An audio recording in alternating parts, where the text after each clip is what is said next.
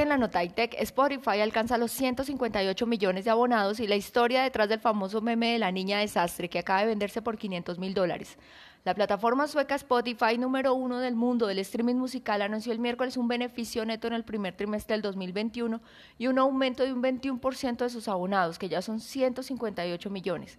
En el primer trimestre, Spotify registró un pequeño beneficio neto de 23 millones de euros contra una pérdida de 145 millones un año antes, indicó la plataforma en su informe trimestral.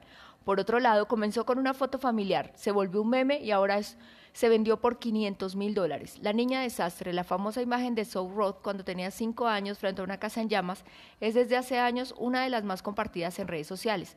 Su rostro pícaro se ha vuelto un clásico que ha acompañado algunas de las fotografías o cuadros de las tragedias y momentos más terribles de la historia.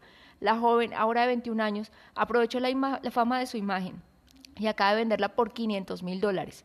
Pero ¿cuál es la historia detrás del meme? ¿Realmente fue la joven responsable del incendio? ¿Cuándo se volvió viral?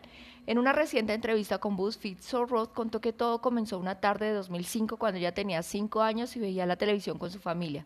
Fue entonces cuando oyeron las sirenas de los bomberos y salieron a ver qué sucedía. Como a dos cuadras de nuestra casa había humo saliendo y fuimos a ver qué pasaba, recordó. El padre, un aficionado a la fotografía que recientemente se había comprado una cámara, decidió llevarla al lugar del fuego. Cuando llegaron, según contó la joven, pensaron que se trataba de un incendio real, pero al ver la actitud calmada de los bomberos se dieron cuenta que algo raro sucedía. Pronto supieron que los dueños habían donado la casa al departamento de bomberos para que la incendiaran e hicieran un simulacro, por lo que era un fuego controlado.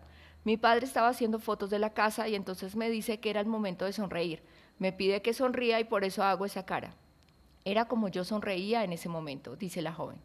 Soy Lady Fajardo para el Poder de una Visión de G12 Radio.